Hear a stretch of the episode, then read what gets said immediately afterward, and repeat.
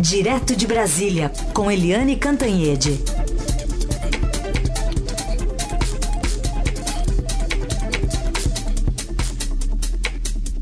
Oi, Eliane, bom dia.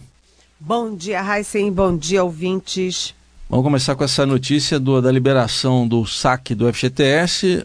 Parece que estamos nos últimos ajustes, mas que a medida vem, né, Eliane?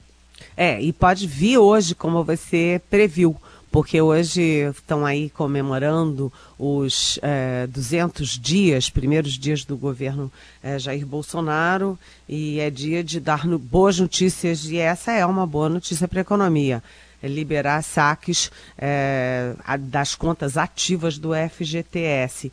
Isso significa que possa haver aí uma injeção de 30 bilhões de reais na economia ao longo de um ano, porque os saques são nos aniversários, portanto, todo mês tem lá um é, é, é, soltam alguma parte desse, desses, é, desses recursos até completar um ano. Mas é, é uma medida paliativa, porque a economia continua patinando muito devagar, muito devagar, aí até com sinais preocupantes de que possa vir uma nova onda de recessão. A gente já teve dois anos de recessão ali, a chamada recessão Dilma Rousseff, e a gente não pode correr o risco de mais um ou dois anos de recessão. O fato é que a previsão de crescimento vem caindo, caindo, caindo, já está abaixo de 1%. Isso é muito preocupante porque uh, sem a economia aquecida, você não gera empregos. Então, como funciona o saque do FGTS? Funciona assim. É, a expectativa de mais consumo. As pessoas recebem o, o saque do, do FGTS e ou quitam dívidas ou vão ao consumo. É, você aquecendo o consumo, você automaticamente é, aquece também a produção. Aquecendo a produção, você aquece emprego. Enfim, é uma roda da economia na expectativa do governo. Isso pode acontecer agora. De qualquer jeito, é um paliativo é um paliativo você tentar aquecer a economia via consumo interno, via liberação de FGTS. O que realmente é consistente para você desenvolver o país, gerar emprego, gerar produção, é, primeiro, gerar confiança, primeiro. Segundo, atrair investimentos. Terceiro, é você reduzir, enxugar, enxugar o Estado e apostar na capacidade da iniciativa privada de aquecer a economia, gerar empregos e gerar, é, vamos dizer, felicidade é, para o país. Então, isso é paliativo e o principal vem sendo aí. Enfim, vem sendo cuidado, principalmente com a aprovação da reforma da Previdência, que é o START, para essa esse reinício, né, atração de confiança, atração de investimentos. Olha, felicidade, acho que é a palavra-chave do tudo que você falou, né, Eliane? Porque é, além da indignidade, né, do, do a pessoa fica numa situação do desemprego ali, fica infeliz mesmo, né? É infeliz é. e aí isso transforma a vida dele no inferno é. e aí prejudica a família. É, é o desemprego é, é maléfico, é. né? algo que vai muito além de, dos números só, né? Exatamente. Além. Bom, Eliane, é, outro assunto aqui, a reação da Lava Jato agora, aquela decisão que você comentou ontem aqui do ministro Dias Toffoli de suspender é, processos e investigações que tinham como base dados compartilhados por COAF, Receita Federal e o Banco Central. Ih, Heisen, isso está dando uma confusão danada né? Porque a gente lembra que foi uma decisão monocrática do presidente do Supremo, de Toffoli, só vai ser analisada pelo colegiado em novembro e foi uma decisão para favorecer diretamente o filho do presidente, o 01 é, o Flávio Bolsonaro, naquela investigação pela, enfim, por ah, movimentações atípicas do motorista, que era o carro-chefe do gabinete dele, que é suspeito de comandar uma rachadinha, uma enfim, divisão de recursos. Os funcionários recebiam e depositavam num caixinha ali, num caixa administrado pelo, pelo tal do Queiroz, que aliás anda sumido. Mas enfim, é, ontem a Procuradora-Geral da República, Raquel Dodge, soltou um documento dizendo que demonstrando preocupação com essa decisão é, do ministro Dias Toffoli e um, dizendo que está pensando, está estudando se é o caso de entrar com recurso contra ela. E ela entrou num, numa, num fato objetivo que é uma questão central dessa decisão do Toffoli. Ele tomou a decisão sozinho, mas como a Dodge lembra na nota dela, o próprio Supremo Tribunal Federal, que ele preside, já decidiu em 2016 que é sim constitucional usar dados do COAF, da inteligência financeira, em investigações. Até por isso existe o COAF, né? O COAF só existe, o COAF não faz investigação. O que, que o COAF faz? Ele detecta é, operações financeiras atípicas, operações de, de financeiras envolvendo muito muito dinheiro, e aí ele diz, opa, acende aquela é, luzinha amarela, ele, opa, e avisa aos órgãos que têm o poder de investigação, o Ministério Público e, e Polícia Federal, por exemplo. Né? Se o COAF não pode enviar os dados para, para ah, o Ministério Público, para a Polícia Federal, é melhor acabar com o COAF. Acaba com o COAF. Porque tem que pedir a, a, autorização da justiça, todo mundo sabe como a justiça é lenta, enfim. Até lá o sujeito que movimentou dinheiro é, a rodo já, já deu um jeitinho de, de se safar.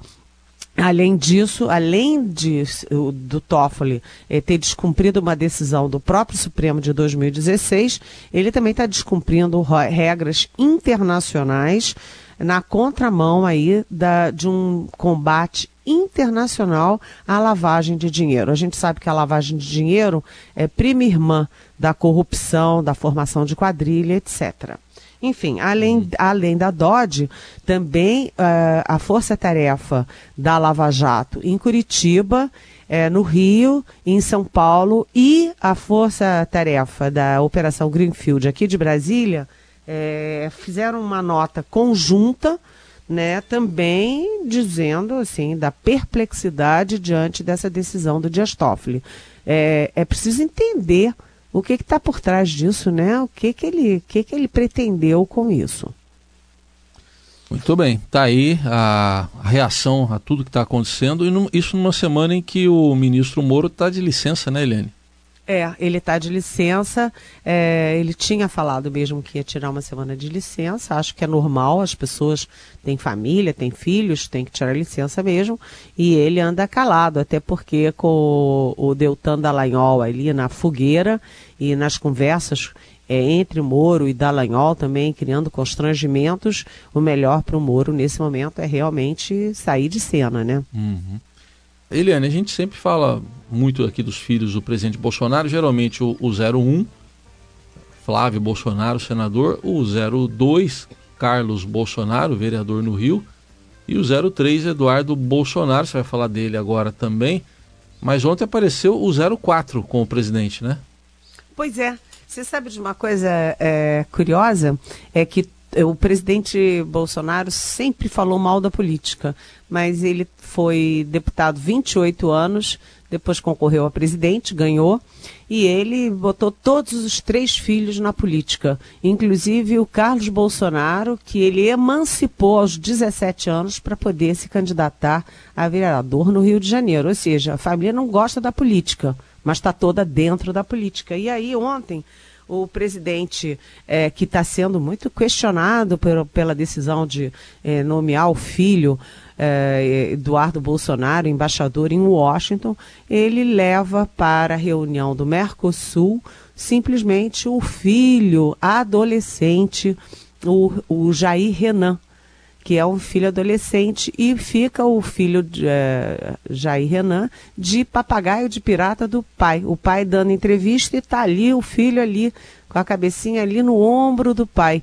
É, isso é interessante, porque eu fiquei pensando, ixi, mais um político na família, né? tem que botar o filho ali de papagaio de pirata para já ir conquistando os votinhos. E mais, e mais, o próprio presidente brincou, é, brincou com os jornalistas. Olha aí, mais um embaixador. Já está sendo, já tá sendo treinado, já está treinando. É, bem, enfim, e o presidente aproveitou é, também para deixar claro que não é só agora uma intenção levar o Eduardo Bolsonaro, o deputado Eduardo Bolsonaro, para a embaixada em Washington. É uma decisão. A intenção virou uma decisão. Ele disse que já falou com o Trump, a quem ele trata como se fosse íntimo amigo. Não é bem assim, a gente sabe. Mas ele traz, ah, eu liguei lá para o Trump, sabe como é que é, né? Eu ligo, ele atende e tal. E. Hum, e ele também disse que já está conversando com o presidente do Senado, o senador Davi Alcolumbre, conversando com os senadores, porque o menino, como ele chama os filhos, né, o menino, vai ter que passar pela sabatina do Senado. É uma decisão do presidente, apesar de toda a repercussão, assim, o estranhamento é, de vários setores, inclusive do bolsonarismo, né? Aliás, tem uma pimenta aí sobre isso hoje, que está sendo trazido para uma reportagem aqui do Estadão, mostrando nos bastidores negociações para que Flávio Bolsonaro, o irmão, né, seja titular, porque ele é suplente lá na Comissão de Relações Exteriores que vai sabatinar o irmão dele, Eliane. Pois é, eles é. já estão querendo passar. É aquela história. Não suporto política, não gosto de política, não faço política. Mas nessa hora, vai lá e faz a velha política de puxar o tapete da, do, dos membros da comissão e fazer uma comissão que para sabatinar o filho, a, que com uma comissão camarada. Tira quem pode ser um perigo, não aprovar, põe os amigos e põe o próprio filho, enfim, dá um jeitinho da comissão votar como eu quero. Né? Eu, o presidente, posso tudo, posso fazer o que eu quiser com os meus filhos. Aliás, ontem uma brincadeira do presidente, outra brincadeira, que eu acho de mau gosto é que ele disse o seguinte: ah, e se eu, enfim, se eu quiser eu tiro. E se eu tirar, puser o Bolsonaro no lugar do Ernesto Araújo de chanceler e mandar o chanceler lá para Washington? E se eu fizer isso? Como quem diz, eu faço o que eu quero. Uhum. Olha, não é bem assim não, viu? É. A gente não faz o que quer nem com os filhos da gente. Verdade. Agora, sobre isso saiu uma pesquisa que traz mais notícias aí para o presidente, Eliane? Olha, foi uma pesquisa que eu achei muito importante, é do Instituto Paraná Pesquisa, e dizendo que 64,9%, ou seja, 65% dos entrevistados, representando aí a população brasileira, discordam da indicação uh, do Eduardo Bolsonaro como embaixador na maior, mais importante embaixada do planeta, que é a dos Estados Unidos é, só concordam 28,7%.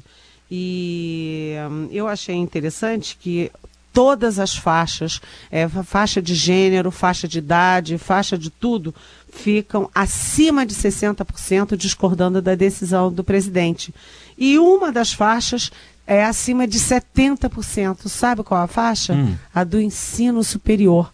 Quem tem o ensino superior disse como que pode uma coisa dessas. Hum. 70% dos que têm ensino superior discordam de enviar o próprio filho que frita hambúrguer muito bem, fala o inglês que ele diz que é muito bom, mas há dúvidas, enfim, que já passou frio lá no Maine e tal para ser embaixador.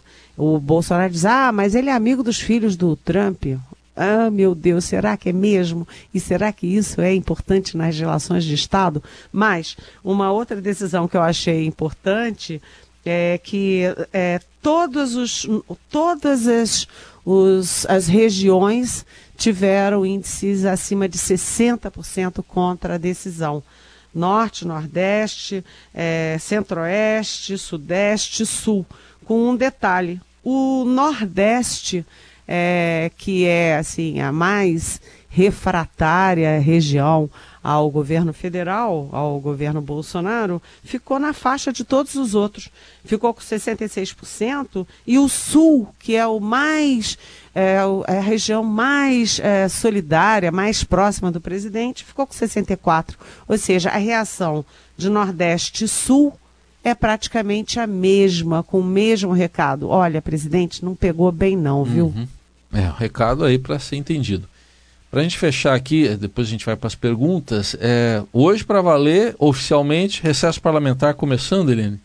É, hoje começa o recesso parlamentar é, e o, o, presidente da Câmara, o, o Rodrigo Maia, é, que, enfim, foi o grande vitorioso aí na, na votação do primeiro turno é, da reforma da Previdência, não conseguiu é, fechar o semestre com aprovação total na Câmara. Vai tudo para o segundo hum. semestre com intensas negocia negociações para incluir estados e municípios. Uhum. Recesso, todo mundo viajando. Tá certo.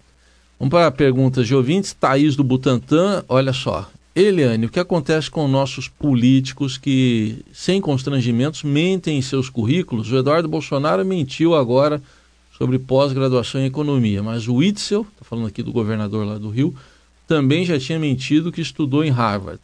Vários ministros do Bolsonaro também mentiram, Damares, Ricardo Salles, até o ministro da Educação foi apresentado por Bolsonaro como doutor, mas só tem mestrado. Não é um absurdo que isso aconteça com tanta frequência, a ponto de parecer algo natural? Está perguntando a Thaís. Oi, Thaís. Bem-vinda de novo.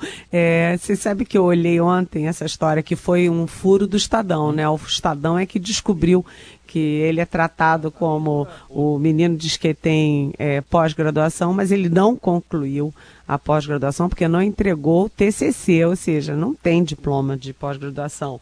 É, mas aí eu pensei automaticamente na Dilma Rousseff, que fez a mesma coisa. Ela disse que tinha mestrado na Unicamp, e aí fomos lá, os jornalistas chatos, como sempre, conferir, e a Dilma Rousseff não tinha mestrado. Então é Dilma Rousseff, é Ricardo Salles, é Damares, é o Weintraub. Aí eu fico pensando o seguinte, eu fico pensando o seguinte, é como mentir da idade. O que, que adianta a pessoa mentir a idade? A idade está lá nela, nem, falar outra é, idade não vai mudar coisa nenhuma. Muito bem. E outra pergunta é do Otton, Cidade Patriarca. Ah, ele está falando da liberação do FGTS, você comentou aí, né, Eliane? Para alavancar a economia. Ele diz que é uma forma do, do, na visão dele, é uma forma cômoda de o governo agir. O que o governo precisa fazer é lançar projetos para o retorno dos desempregados ao mercado de trabalho e incentivar as empresas a contratar. O que, que você acha, Helene? Oi, Otto. É, bom dia, bem-vindo. É, não é tão simples assim. Projetos para estimular as empresas a contratar, projetos para estimular o cidadão e a cidadã a, a consumirem, eles são sempre paliativos. Inclusive esses projetos que você fala para estimular as empresas. O que é mais importante é fazer a economia crescer. Como é que você faz a economia crescer? Você tem que enxugar o Estado. Olha só, você tem lá, os estados brasileiros consomem é, na média de 70% até 80%, alguns até mais, todo seu, todos os seus recursos arrecadados é, para pagar pessoal e para pagar aposentadoria lá no Rio Grande do Norte, 90%. Aí sobra 10% para você investir no desenvolvimento, na educação, na saúde, no asfalto da rua, é, no, no, enfim, em tudo, na limpeza, no lixo, né? E assim o país não vai se desenvolver se você consome as riquezas do país, a arrecadação do país, pagando o pessoal e pagando a aposentadoria. Então você precisa enxugar o Estado. É, deixar o Estado com mais capacidade de investimento. O Estado investe é, na capacidade do país e da iniciativa privada de gerar desenvolvimento, gerar produção, gerar é, consumo, gerar é, é, emprego. Então é muito mais, é uma questão muito mais estratégica do que uma questão pontual de você fazer pequenas coisas para conseguir um empreguinho daqui, outro dali. Mas, de qualquer jeito, são questões paliativas que são necessárias, que são questões de emergência. Então, você libera o FGTS para é, aquecer o consumo e assim você dá uma agitada ali na roda da economia. Muito bem, tá aí. Eliane Cantanhede respondendo perguntas de ouvintes e amanhã tem mais aqui para fechar a semana. Obrigado, Eliane. Até amanhã. Até amanhã. Beijão.